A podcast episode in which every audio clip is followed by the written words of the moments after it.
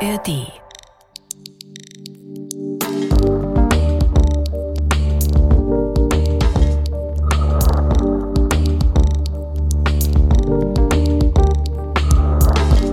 Wir schreiben Samstag, den 30. Juni 1934. Die Nationalsozialisten um Adolf Hitler sind seit knapp anderthalb Jahren an der Macht.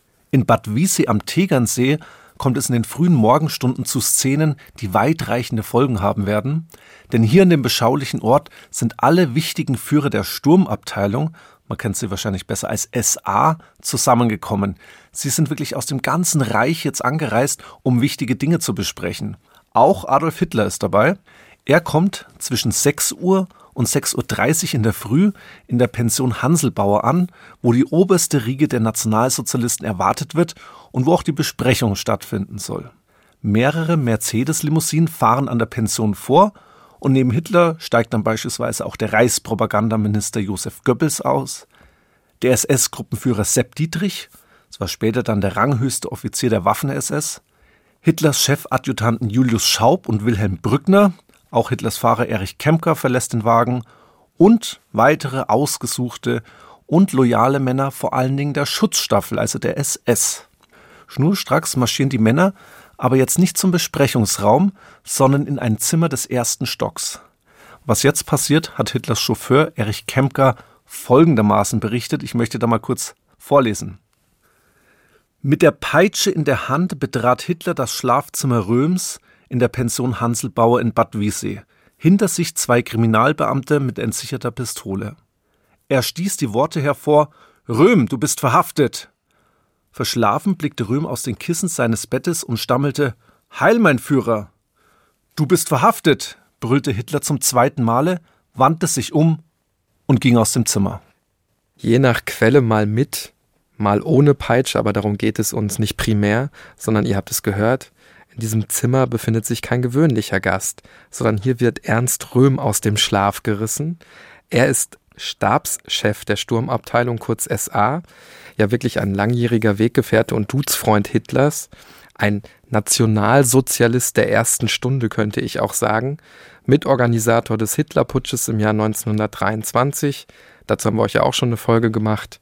Den Link packen wir euch natürlich in die Shownotes. Man kann also hier zusammenfassen, Röhm gehört sicherlich zu den mächtigsten Männern des Regimes. Mit der SA hat er sogar ein Millionenheer hinter sich. Aber wir kehren zurück in das Zimmer. Der verdutzte Röhm, der wird jetzt festgenommen und abgeführt. Er ist aber nicht das einzige Ziel in diesen Morgenstunden, denn schon bald werden auch andere Räume der Pension gestürmt. Ja, wirklich ein riesiger Lärm, der da durch das Haus geht. Die SS klopft an den Türen, einige werden sogar eingetreten. Der homosexuelle SA-Führer Edmund Heines, der wird von der SS im Bett mit dem SA-Mann Erich Schiebeck vorgefunden. Das übrigens wird Reichspropagandaminister Josef Goebbels später genüsslichst ausschlachten. Nach und nach werden weitere führende SA-Leute an diesem Tag aus der Pension abgeführt. Man bringt sie nach München ins Gefängnis Stadelheim, genau dorthin, wo Hitler und Röhm selbst nach dem gescheiterten Hitlerputsch 1923 hinter Gitter saßen reisen wir gedanklich jetzt ins Gefängnis München-Stadelheim. Dort angekommen warten bereits schon andere SA-Führer auf Röhm und eben auch die anderen. Sie wurden direkt in München festgenommen. Die haben es überhaupt gar nicht bis Bad Wiessee geschafft. Schnell wird den Männern klar, was passiert ist. Die angebliche Besprechung, zu der sie alle einberufen worden sind, war in Wahrheit eine Falle. Die Anwesenheitsliste der gefakten Besprechung ist nämlich eine Todesliste. Auch wenn Sie das jetzt in diesem Moment vermutlich nicht ahnen können. Am Münchner Hauptbahnhof kommen derweil weitere Nachtschnellzüge aus allen Teilen des Deutschen Reichs an. Und darin befinden sich noch weitere SA-Leute, die jetzt weiterreisen wollen nach Bad Wiessee. Die werden jetzt aber direkt nach der Ankunft von der bayerischen Polizei verhaftet.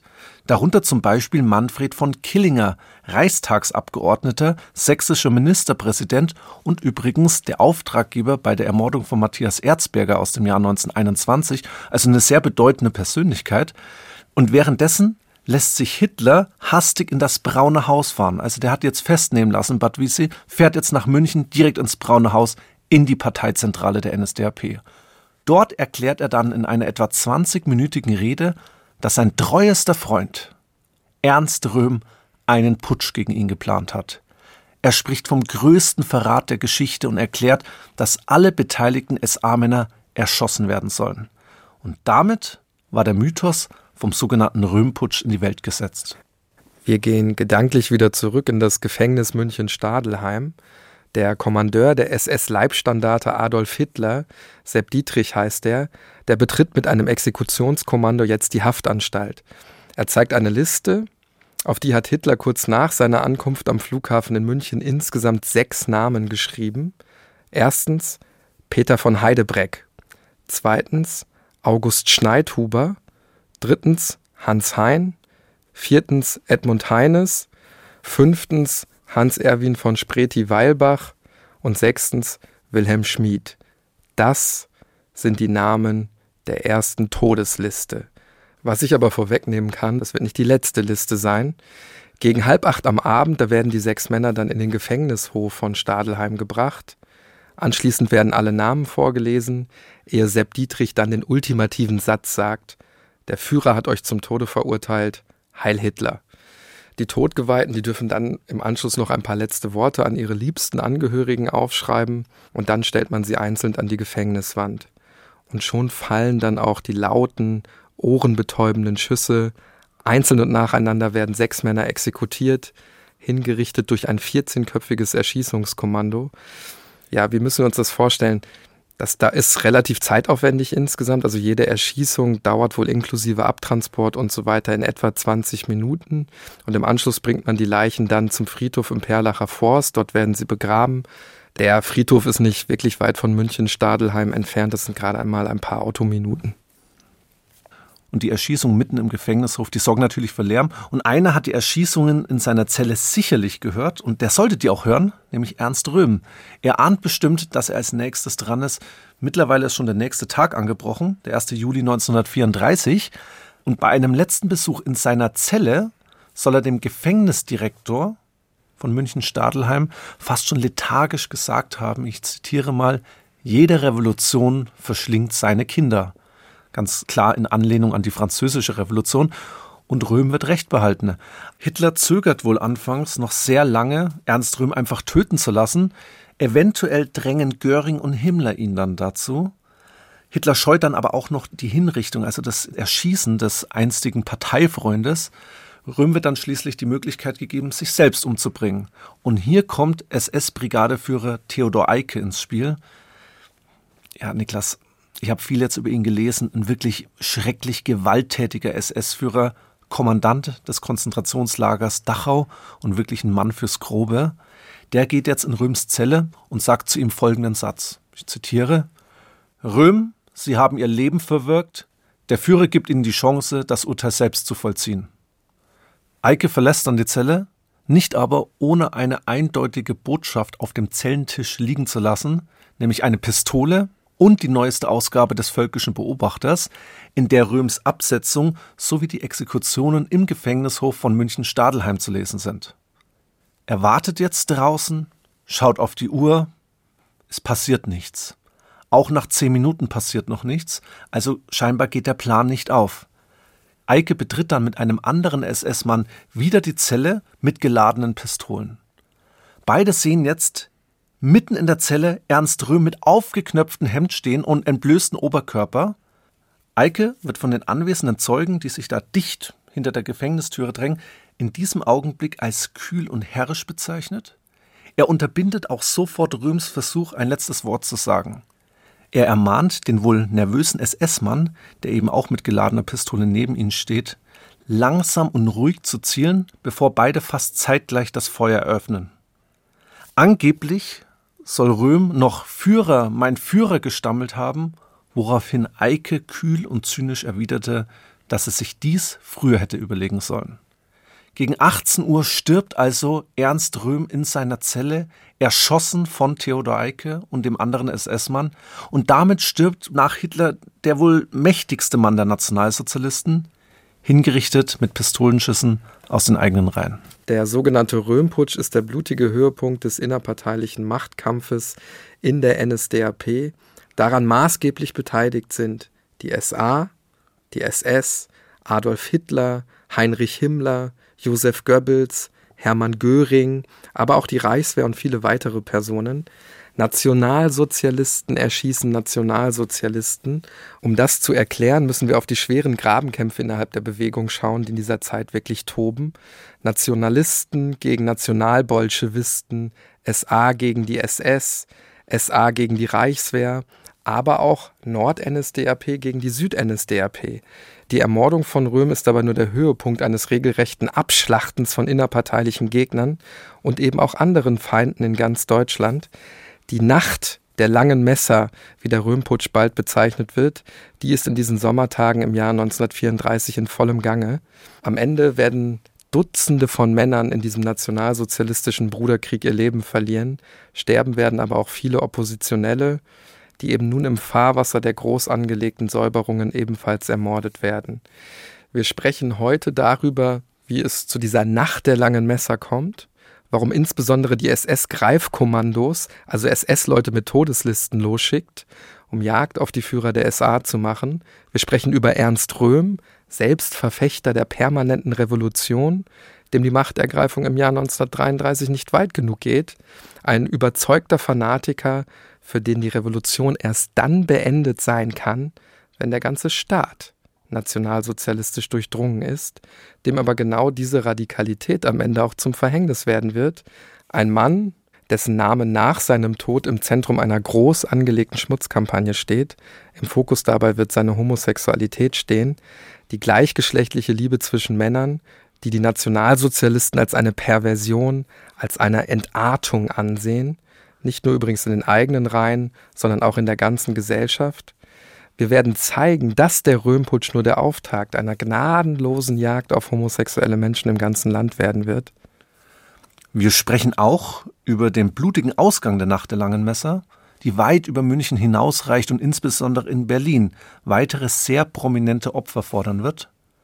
Wir sprechen über die historische Bedeutung dieses Ereignisses und zeigen, warum Hitlers Machtübernahme eigentlich erst 1934 wirklich abgeschlossen war. Wir reden auch über den Aufstieg der SS im Anschluss an die Ereignisse und klären, wie die SS die mörderischen Ereignisse des Jahres 1934 nutzte, um einen regelrechten Terrorapparat zu etablieren. Wir, das sind Hannes Liebrandt und Niklas Fischer, zwei Historiker von der Ludwig-Maximilians-Universität in München. Das ist ein Podcast von Bayern 2 in Zusammenarbeit mit der Georg von Vollmer Akademie. Das ist Tatort Geschichte.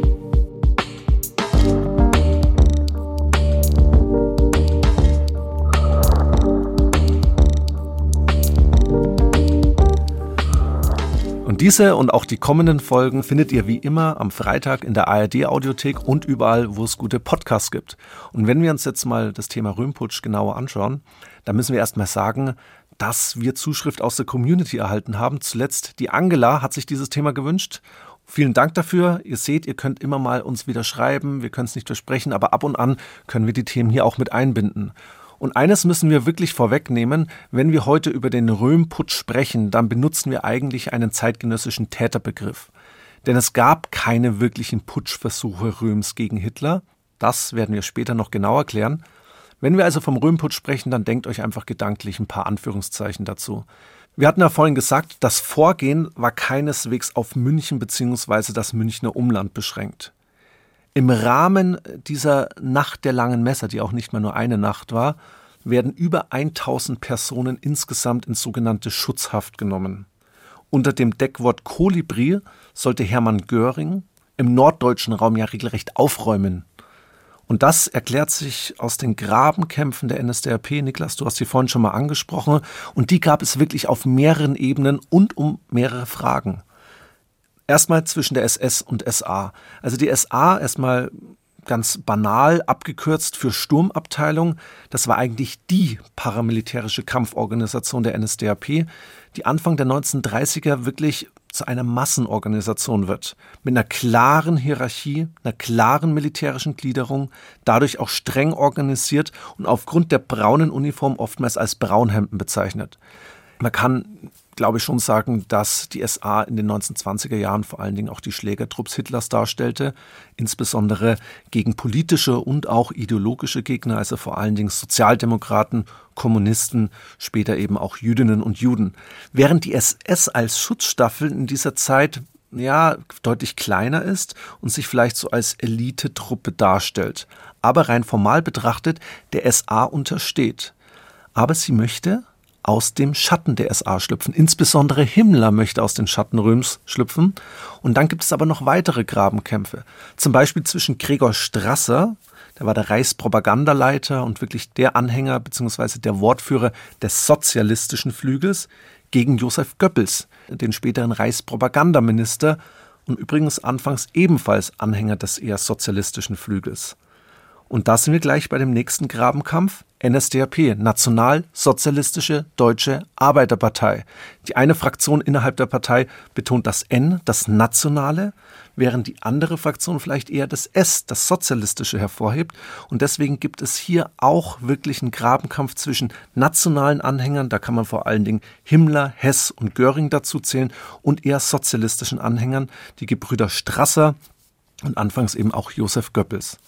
Der nationale Flügel und damit die Münchner Zelle setzt sich schließlich dann auch durch und 1934 ist dann die Zeit gekommen, mit diesen innerparteilichen Gegnern abzurechnen. Auf Befehl Görings werden schließlich Greifkommandos der SS und der Gestapo losgeschickt und die arbeiten jetzt eine sogenannte Reichsliste ab, auf der stehen eben die Namen der angeblichen Verräter.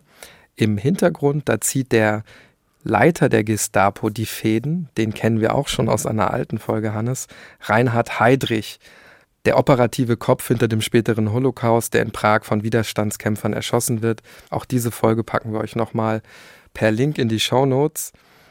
Ich kehre aber zurück zu dieser Reichsliste. Wer steht da jetzt drauf? Was sind da die wichtigsten Personen? Dazu zählen, das ist jetzt sehr naheliegend, zunächst einmal die engsten Vertrauten Ernst Röms, aber eben auch so Figuren wie Gregor Strasser, vor allem in Berlin sind diese SS-Greifkommandos jetzt aktiv.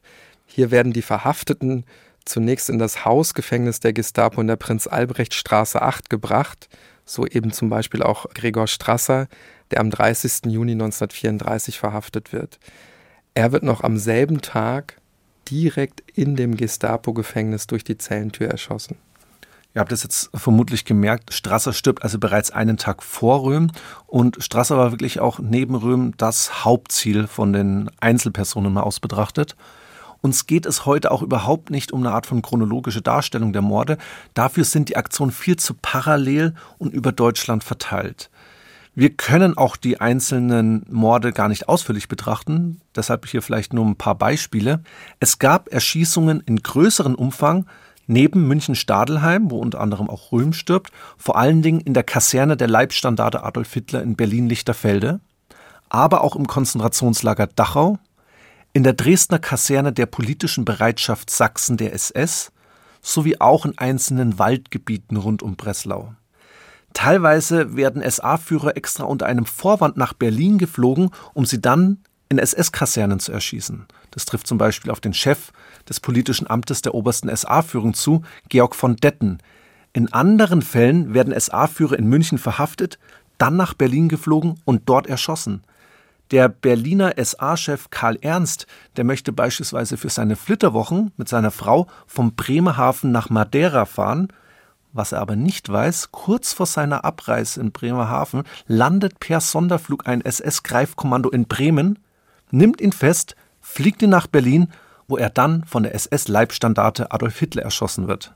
Die Aktionen richten sich jetzt aber nicht ausschließlich nur gegen SA-Angehörige, sondern auch gegen SS-Leute, die in den Tagen wahrscheinlich auf persönlichen Befehl Heinrich Himmlers ermordet werden, auch um der SA zu zeigen, nein, es geht nicht nur gegen euch, sondern auch gegen Teile der SS. Wobei wir auf jeden Fall zusammenfassen müssen, die Hauptstoßrichtung, die bleibt gegen die SA gerichtet. Ja, auf jeden Fall aber eben auch Politiker, oppositionelle Journalisten, die weder zur SS oder zur SA gehören, geraten jetzt ins Visier. Man kann also wirklich sagen, die führenden Nationalsozialisten um Hitler, Himmler, Göring, Heydrich, auch Eike oder Dietrich, nur um hier mal ein paar Namen zu nennen, die nutzen jetzt die Gunst der Stunde, um Widersacher loszuwerden. Da ist natürlich auch viel Machtpolitik dabei, aber da hat sich auch Hass angestaut Prominentestes Opfer in diesen Tagen ist der ehemalige Reichskanzler und Reichswehrminister General Kurt von Schleicher. Der wird gemeinsam mit seiner Frau Elisabeth in der eigenen Villa in Neubabelsberg erschossen.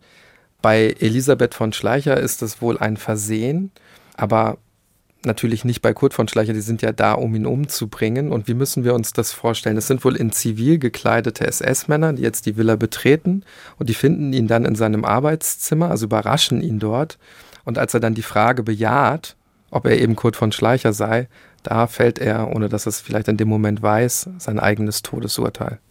Das muss man sich mal vorstellen. Der ehemalige Reichskanzler wird ermordet. Gell? Also das geht ja schon, diese Nacht der langen Messer geht ja schon weit über einen nationalsozialistischen Bruderkrieg hinaus. Und Niklas, ich denke, wir müssen einen Mord auch noch ansprechen, der eben auch in dieses Schema passt. Fleißige Tatortgeschichte-Hörer kennen unser Opfer bereits aus unserer Folge zum Hitlerputsch. Am Abend des 30. Juni wird mit Gustav von K., das war der ehemalige bayerische Ministerpräsident und spätere Generalstaatskommissar mit diktatorischen Vollmachten, kurzer Prozess gemacht. Nach Hitlers Ansicht war er es, der den Hitlerputsch 1923 verraten hat und damit zum Scheitern gebracht hat. Er wird in seiner Münchner Wohnung festgenommen und anschließend in das Konzentrationslager Dachau gebracht und da wartet bereits ein aufgebrachter Mob von wohl mehr als 100 SS-Männern, die umringen Gustav von K. und schreien laut seinen Namen K, K, K. Und dann wird er auf Befehl des Röhm-Mörders Theodor Eike in eine Arrestzelle gebracht und dort erschossen. Diese vielen Morde, die wir jetzt angesprochen haben, die machen vieles deutlich. Es geht also nicht nur um eine Abrechnung mit Ernst Röhm, es kommt auch zu einigen Verwechslungen und damit zu Morden, die überhaupt nicht geplant waren.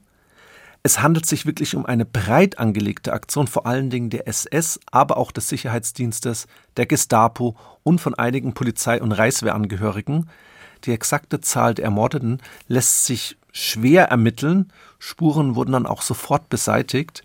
Aufschluss über die ungefähre Größenordnung der Opfer gibt uns ausgerechnet Adolf Hitler selbst, am 13. Juli 1934, also circa einen halben Monat nach den Morden, hält er eine aufschlussreiche Rede im Reichstag in Berlin, in der er sich ausführlich zu den Hintergründen der Nacht der langen Messe äußert.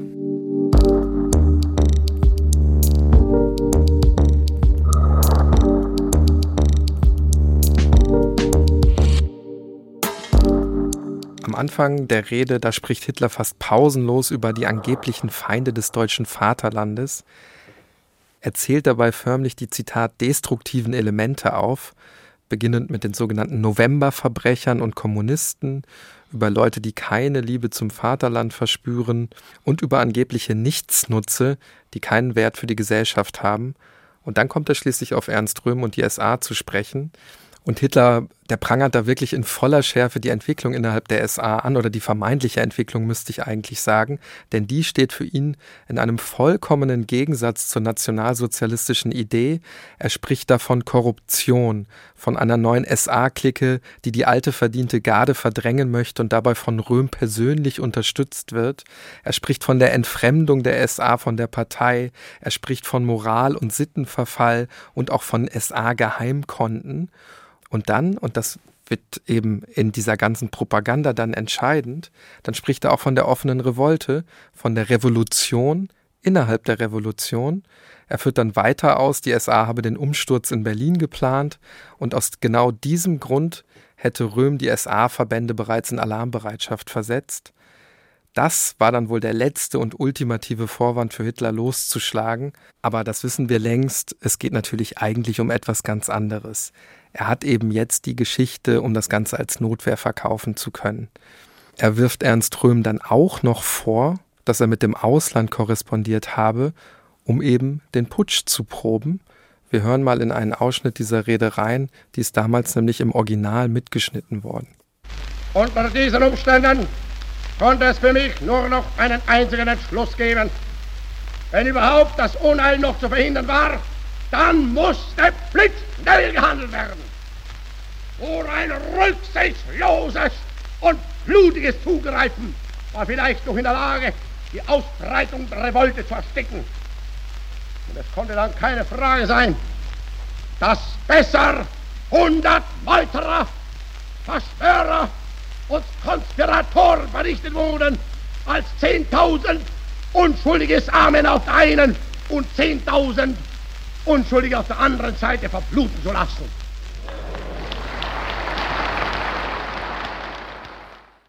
Ja, Niklas, ich weiß nicht, wie es dir geht. Mir schlagen diese Hitlerreden immer total aufs Gemüt. Also die Rhetorik, die, ja, die Aggressivität in dieser Rede. Aber wenn wir uns mal den Inhalt anschauen, man erkennt in diesem kurzen Redeausschnitt schon ein klares Muster. Hitler ist Röhm zuvorgekommen. Er spricht da wörtlich von Meuterern und redet von Treuebruch und das ist eben ganz wichtig. Röhm gehörte ja zu den ersten und führenden Nationalsozialisten. Also die Ausschaltung eines alten Weggefährten mit so viel Macht und Einfluss muss Hitler auch erklären. Und wir haben ja gesehen, dass er anfangs davor zurückschreckt, ihn einfach erschießen zu lassen. Hören wir noch mal weiter rein in die Rede. Es war mir endlich klar, dass dem Stabschef nur ein einziger Mann entgegentreten konnte und entgegentreten musste. Mir brach die Treue und ich allein musste ihn dafür zur Verantwortung ziehen.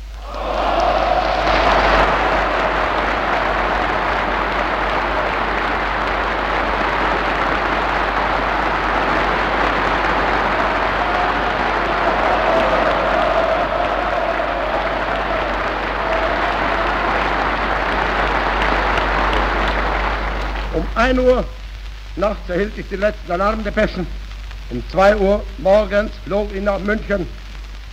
Ministerpräsident Göring hatte unterdessen von mir schon vorher den Auftrag bekommen, im Falle der Aktion der Reinigung seinerseits sofort die analogen Maßnahmen in Berlin und Preußen zu treffen.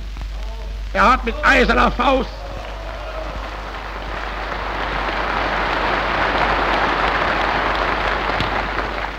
Er hat mit eiserner Faust den Angriff auf den nationalsozialistischen Staat niedergeschlagen, ehe er zur Entwicklung kam.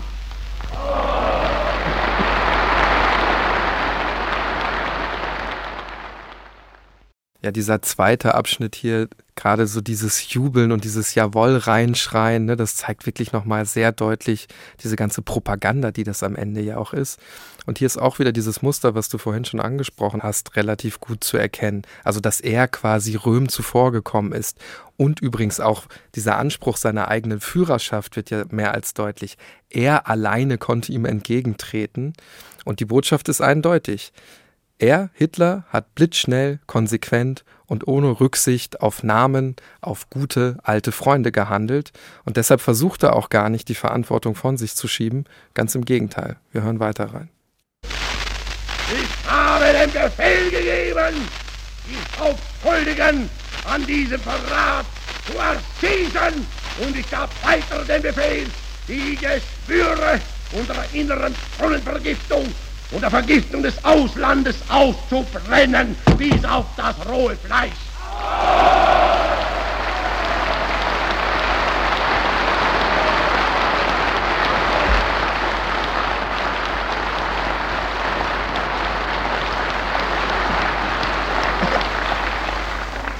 Und weiter gab ich den Befehl, bei jedem Versuch des Widerstandes der Meuterer gegen ihre Verhaftung diese sofort mit der Waffe niederzumachen.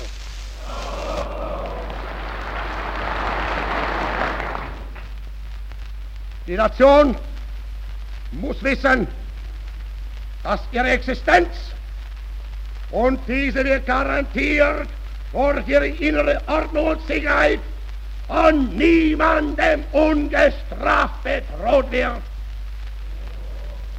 Und es soll jeder für alle Zukunft wissen, dass wenn er die Hand zum Schlag den Staat erhebt, der sichere Tod sein Los ist.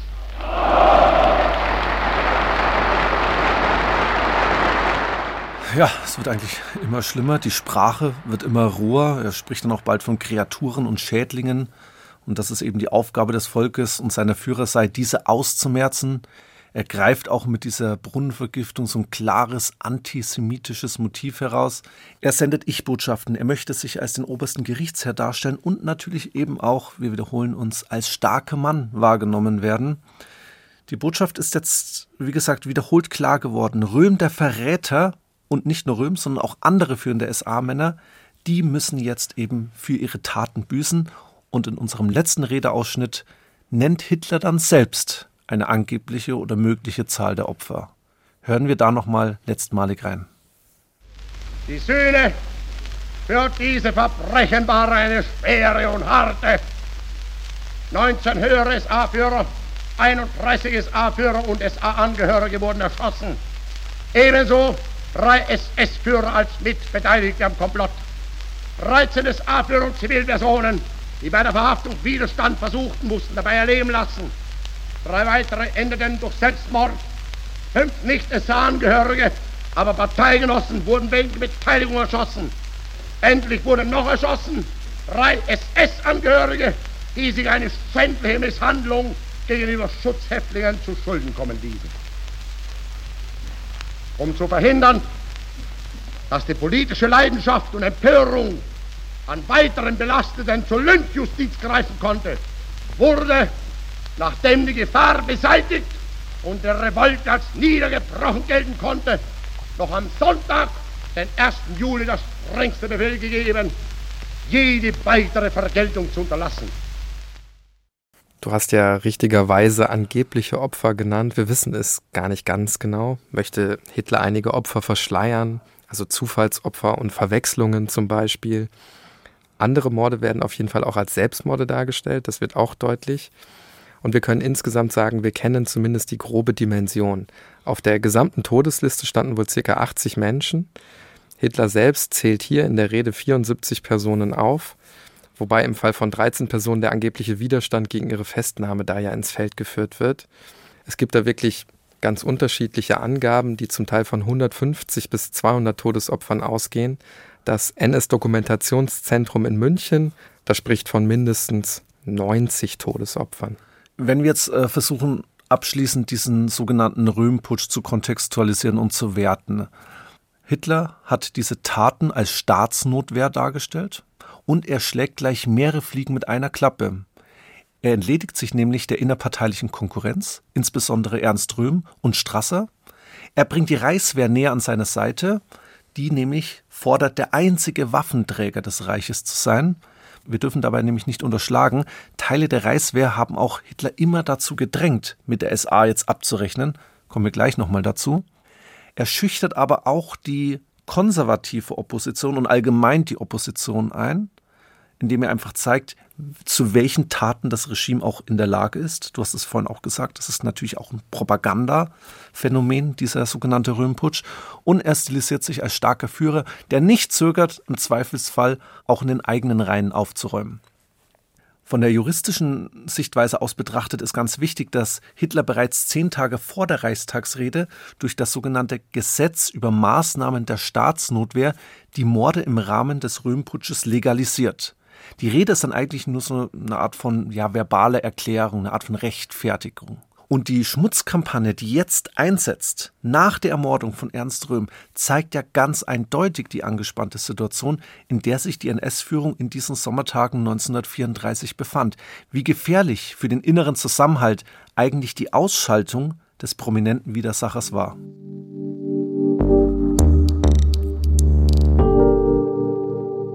Wir haben es ja vorhin schon mal gesagt, Hannes, der Begriff Röhmputsch, der hat sich so eingebürgert. Das liegt natürlich auch an der Rede von Hitler selbst. Da mhm. verwendet er dieses Wording. Aber es gab eben überhaupt keinen Putschversuch.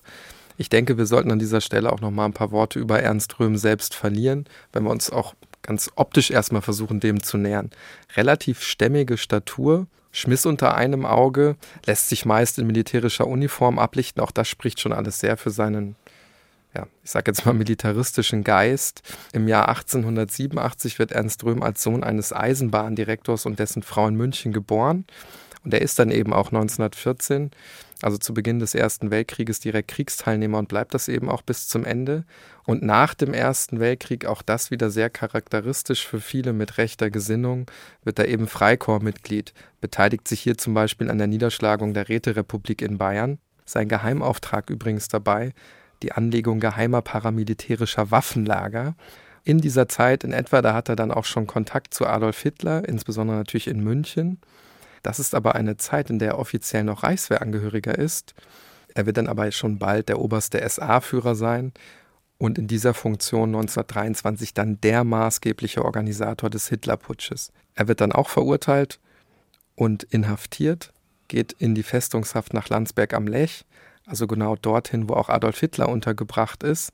Für ihn dann wichtig wird das Jahr 1925, denn da da protestiert er ganz offen gegen Hitlers Legalitätskurs, den er ja nach der Haft dann erstmal einschlägt, also gegen diese Taktik, über Wahlen an die Macht zu gelangen, und er tritt deshalb dann auch als SA-Führer zurück. Ja, und er verschwindet dann sprichwörtlich erstmal von der Bildfläche. Er geht nämlich nach Bolivien, wo er Militärberater der Regierung wird. Aber er kommt dann irgendwann zurück nach Deutschland und 1931, da übernimmt er auf Bitten Hitlers erneut die Führung der SA und baut sie als Massenorganisation auf. 1933, dann nach der Machtübernahme Hitlers, also in der Zeit, in der Hitler Reichskanzler wird, da wird Röhm dann selbst Staatsminister ohne Geschäftsbereich und übrigens auch bayerischer Staatssekretär. Also das ist wichtig, er wird nicht ins Kabinett Hitlers übernommen. Also er bekommt keinen ganz hochrangigen politischen Posten, aber das will er vielleicht auch gar nicht, weil er eben 1933 mit der SA eigentlich schon seine Erfüllung hat.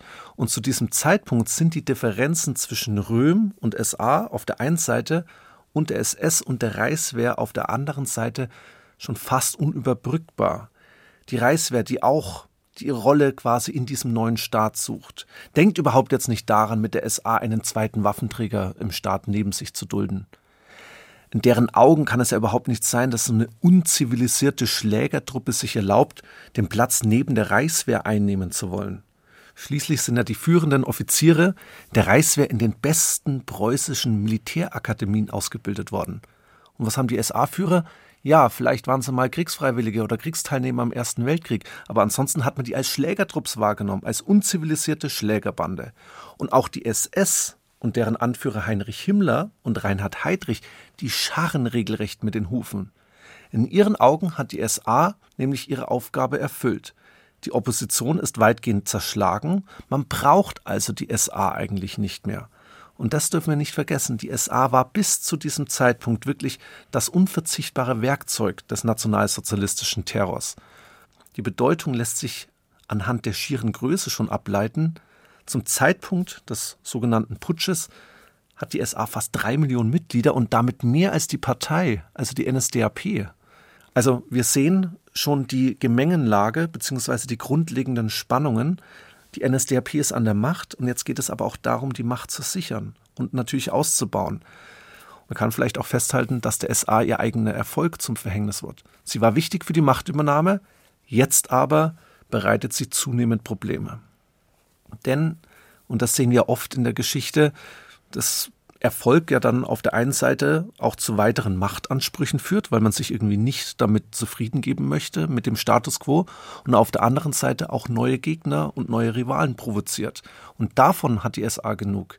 Insbesondere in der Partei hat Röhm mächtige Widersacher, allen voran Rudolf Hess, der Stellvertreter des Führers, und Hermann Göring, später Reichsmarschall, einer der wichtigsten Nationalsozialisten überhaupt, und die Kernfrage dieser Machtpolitik dreht sich eigentlich darum, wer über das Gewaltmonopol im Staat verfügt.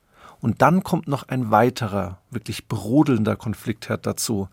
Röhm fordert nämlich die zweite Revolution. Und das ist ganz wichtig, dass man das versteht. Die Nationalsozialisten sind zwar an der Macht, aber Röhm sagt, nein, es ist noch nicht genug.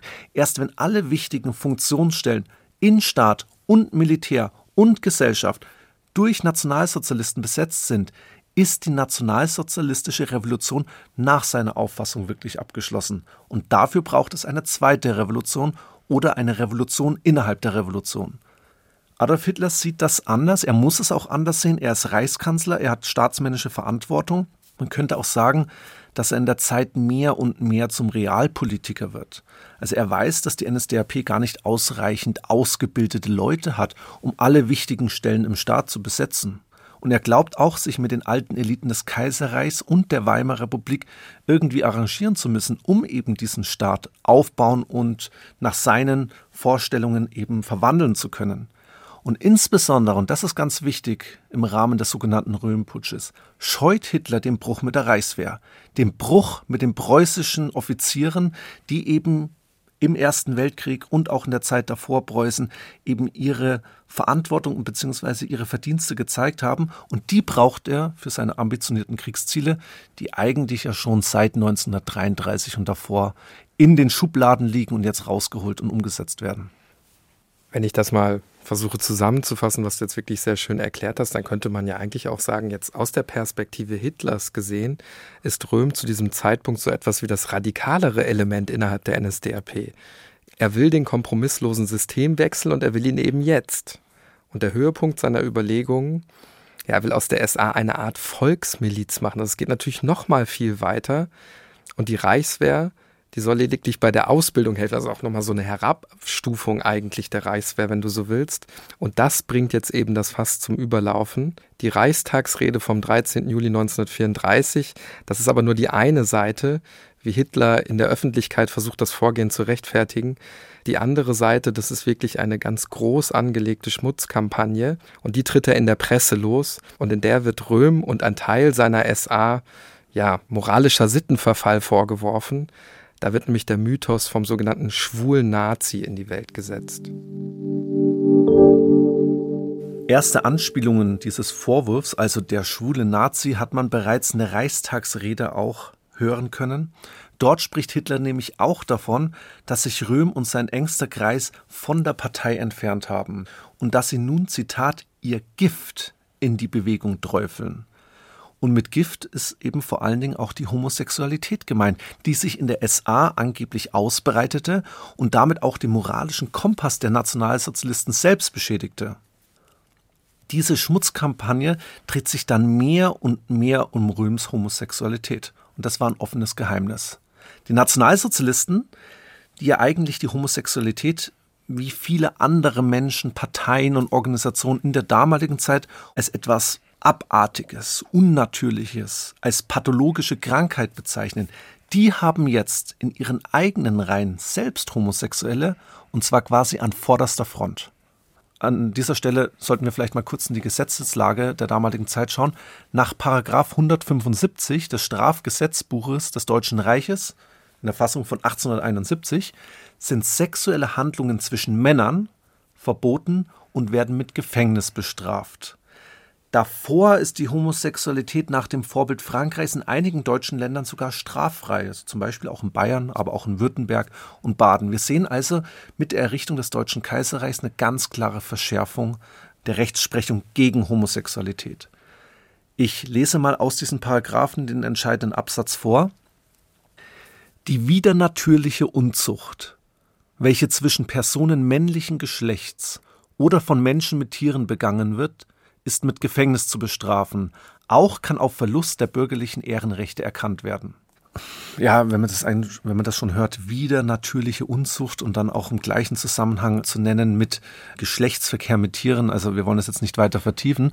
Aber was auch wichtig ist, weibliche Homosexualität wird weder in diesen Paragraphen und damit weder im Kaiserreich noch im Nationalsozialismus strafrechtlich verfolgt, aber sehr wohl gesellschaftlich geächtet.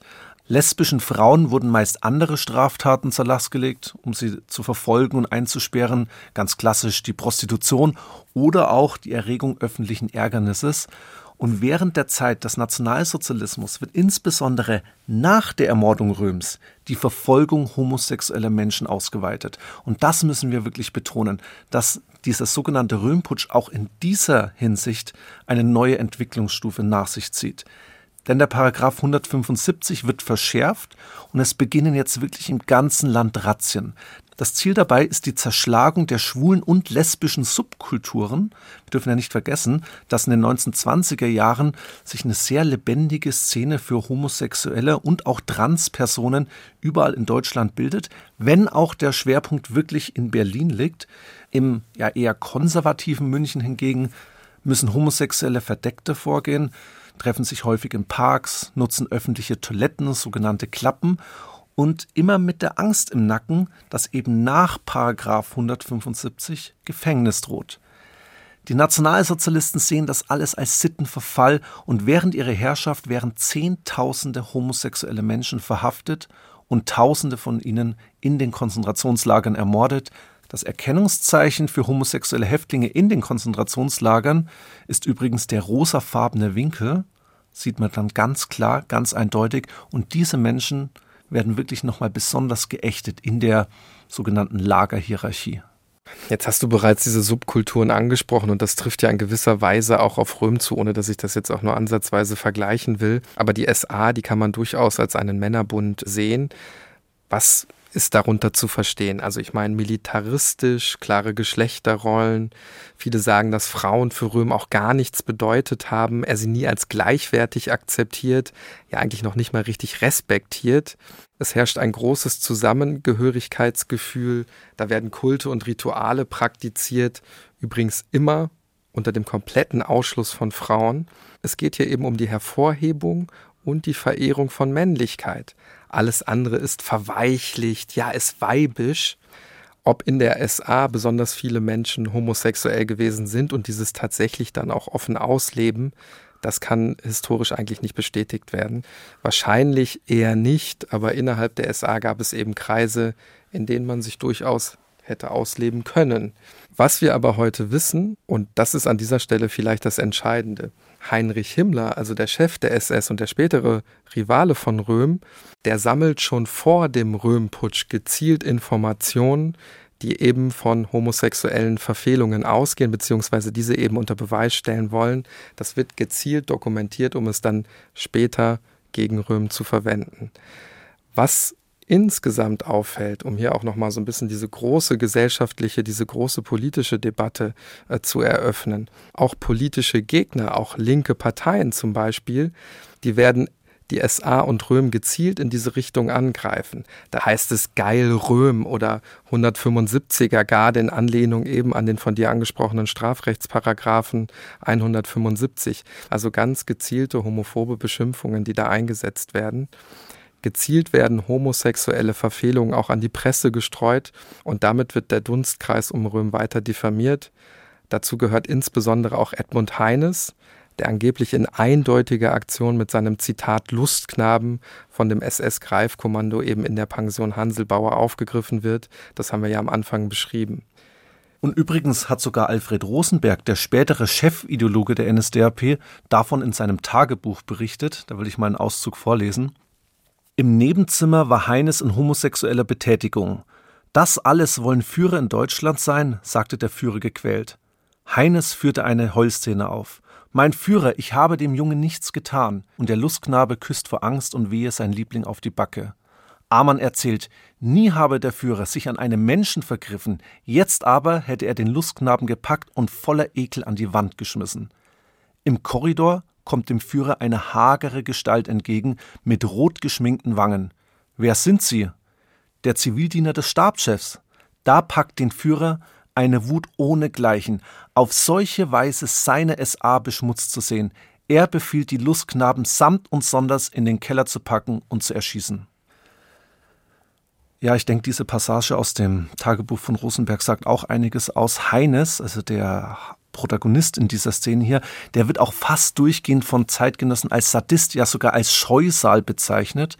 Als Polizeipräsident von Breslau erhielt er sogar den Beinamen der blutige Herr von Breslau, der sich öffentlich mit seinen Morden rühmt und als hünenhafter Killer mit dem Babyface bezeichnet wird. Hitler hat diesen Heines gehasst. Röhm hat ihn jedoch stets geschätzt und unterstützt, und auch das wird Röhm zum Verhängnis werden. Mehrfach erwähnt nämlich Hitler in der Reichstagsrede, die wir vorhin gehört haben, Heines als Verkörperung des Sittenverfalls innerhalb der SA. Er ist dann auch auf dieser ersten Todesliste zu finden, von diesen sechs Männern, die dann in München-Stadelheim erschossen werden. Wenn man sich die Ausgaben des Völkischen Beobachters, also der Parteizeitung der NSDAP, nach den Morden anschaut, dann sieht man eben auch folgendes Muster. Unter dem Titel So räumte der Führer auf, wird alles ausgebreitet und als Perversion dargestellt. Und Hitler scheut sich eben nicht, gegen die eigenen Elemente vorzugehen. Und das lässt uns auf jeden Fall sagen, dass die Niederschlagung des sogenannten Röhmputsches also vor allen Dingen auch eine gigantische Propagandaaktion der Nationalsozialisten um Hitler war.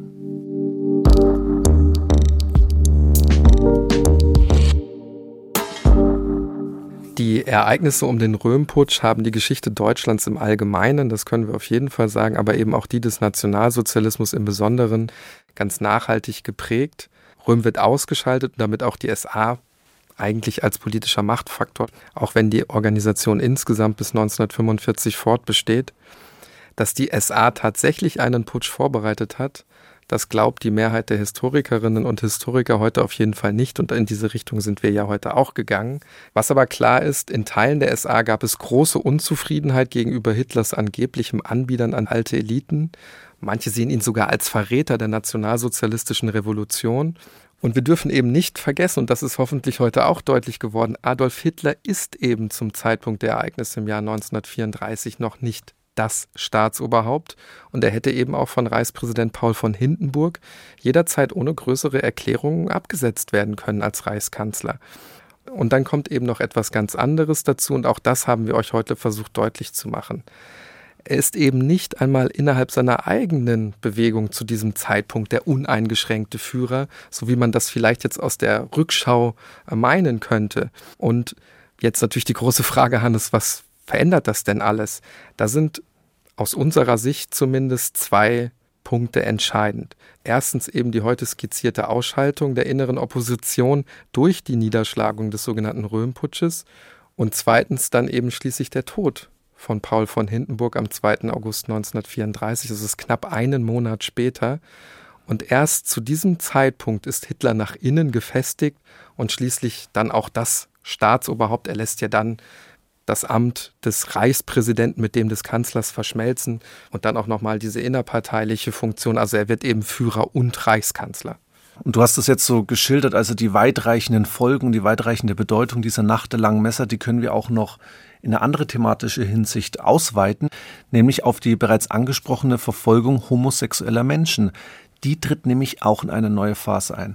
Ab jetzt werden massenhaft homosexuelle Männer und Frauen denunziert von den Freunden, von den Nachbarn, von x-beliebigen Leuten, mit denen man eben auch in Kontakt steht. Die Nazis verändern 1935 den Wortlaut des Paragraphen 175 so, dass nunmehr alle sexuellen Handlungen strafbar waren. Bald wurden selbst Zungenküsse bestraft. Später reichte allein eine, ich zitiere, wollüstige Absicht zum Schuldspruch. Und das alles ist in der radikalisierteren Form des Paragraphen 175a zu finden. Die weibliche Homosexualität bleibt auch im Nationalsozialismus als nicht juristisch strafbar, weil im Denken der Nationalsozialisten dadurch kein größerer Schaden für die Volksgemeinschaft entsteht. Also hier sieht man auch ein bisschen diese Geschlechterklischees und dieses Klassedenken der Nationalsozialisten. Ne? Was wir da aber sagen sollten, völlig richtig, was du sagst. Paragraph 175, der verurteilt nur die Unzucht zwischen Männern, wie das damals hieß.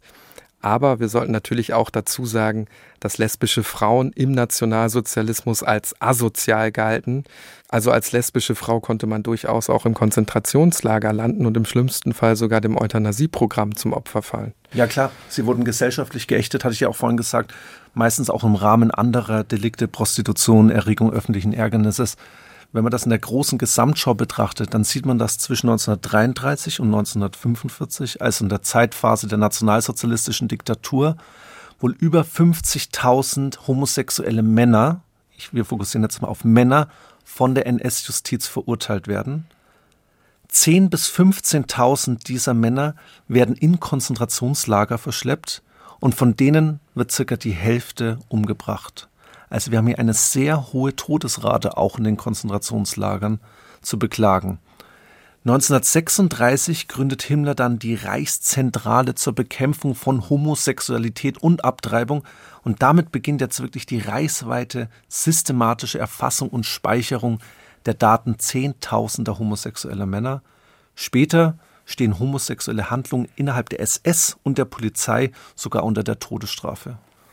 So, und dann ist der Zweite Weltkrieg vorbei und die Nationalsozialisten sind nicht mehr an der Macht. Und dann ist es eigentlich für mich umso erstaunlicher, dass Homosexualität auch nach 1945 als Gefahr für die Gesellschaft, für die Familie und eben für den Staat gelten. Der Paragraph 175 der bleibt nämlich in der Bundesrepublik Deutschland in Kraft und zwar weitestgehend in der Nazi-Fassung von 1935.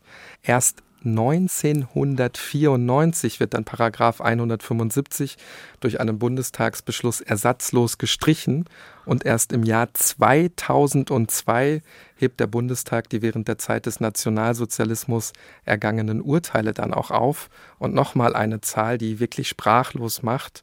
Am 22. Juli 2017 erst werden auch alle Urteile nach 1945 aufgehoben. Ja, Niklas, mit solchen langen Entwicklungen äh, werden wir häufiger bei unserem Podcast konfrontiert und das ist auch wieder Wahnsinn, wenn man sich das einfach mal vergegenwärtigt, wie lange das alles gedauert hat.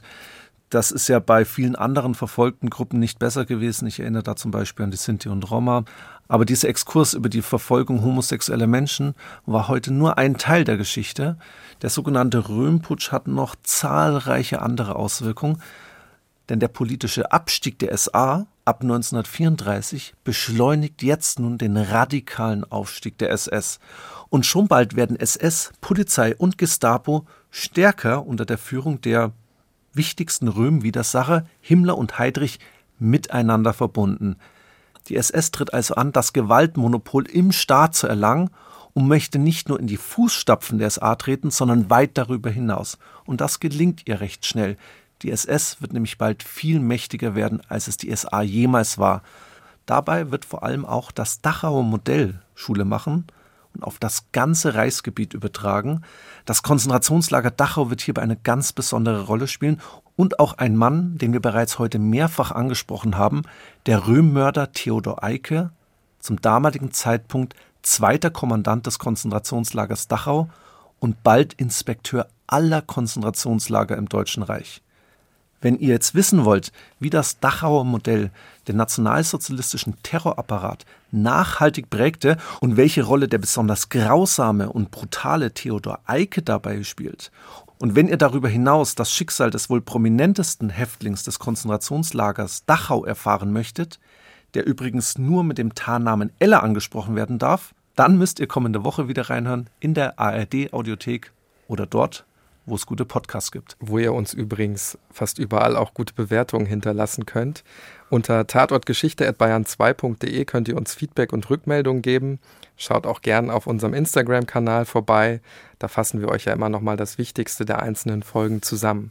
Zum Ende bleibt uns noch zu sagen, Tatort Geschichte ist ein Podcast von Bayern 2 in Zusammenarbeit mit der Georg von Vollmer Akademie. Die Georg von Vollmer Akademie macht ganz wichtige politische Bildungsarbeit. Schaut da gern mal ins Veranstaltungsprogramm rein. Das findet ihr unter vollmer-akademie.de von mehrtägigen Seminaren über Workshops bis hin zu Online-Vorlesungen bzw. Online-Podiumsdiskussionen ist da wirklich alles im Angebot.